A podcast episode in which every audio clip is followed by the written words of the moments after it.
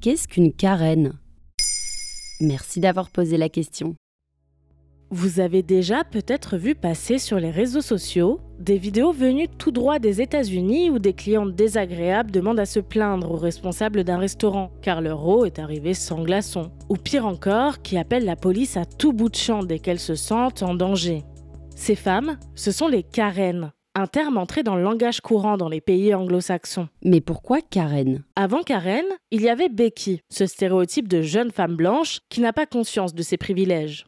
Le terme tire son origine de la chanson de 1992 du rappeur Sir Mix-a-Lot, Baby Got Back, dont l'introduction est une discussion entre deux adolescentes blanches qui se moquent du corps d'une femme noire. Oh my god, Becky, look at her butt. Les Karen sont le penchant plus âgé des Becky, mais l'origine du terme est moins claire, si ce n'est qu'il est devenu populaire aux alentours de 2018 et s'ancre dans une pratique culturelle afro-américaine de donner un nom générique aux femmes blanches racistes. On retrouve des traces de cette pratique dès le 19e siècle, où ces femmes étaient appelées Miss Anne. Quelles sont les caractéristiques des Karen? La Karen est en général une femme blanche d'âge mûr, mère de famille et classe moyenne. Si on trouve parfois des caractéristiques physiques qui lui sont associées, comme une coupe de cheveux au carré et des mèches blondes, ce qui définit vraiment la Karen, c'est son comportement. Hautaine, agressive, mais surtout les Karen sont racistes et peuvent appeler la police facilement quand elles interagissent avec des personnes afro-américaines.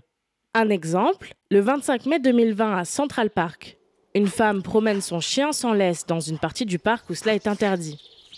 Christian Cooper, auteur et éditeur de comics passionné d'ornithologie, observe les oiseaux au même endroit. En voyant le chien courir librement, il demande à sa maîtresse de l'attacher. Celle-ci réplique violemment. Il commence alors à l'enregistrer.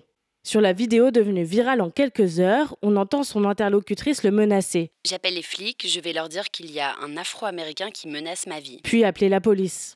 Il y a un homme afro-américain, je suis à Central Park, il m'enregistre et me menace ainsi que mon chien. S'il vous plaît, envoyez les flics immédiatement. La vidéo de la Karen de Central Park faisant office de preuve, celle-ci sera amenée à comparaître devant le tribunal pour avoir rempli un faux rapport de police. Est-ce que c'est problématique de dire Karen? Depuis la popularisation du terme, on entend parfois des personnalités médiatiques américaines le désigner comme sexiste, classiste, ou même, selon Will Kane, animateur chez Fox News, comme une insulte raciste envers les femmes blanches. Pour Slate, la chercheuse spécialiste des États-Unis Charlotte Recoquillon explique que cela n'a pas lieu d'être. Penser que Karen et Becky sont des insultes racistes, c'est infondé et insupportable. Cela ne fait pas appel à la même histoire d'oppression et de racisme systémique. Cela n'a rien d'extraordinaire de créer des archétypes. On ne parle pas des individus, mais des processus sociaux.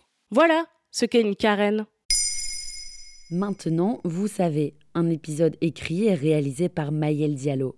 Ce podcast est disponible sur toutes les plateformes audio et pour l'écouter sans publicité, rendez-vous sur la chaîne Bababam Plus d'Apple Podcast.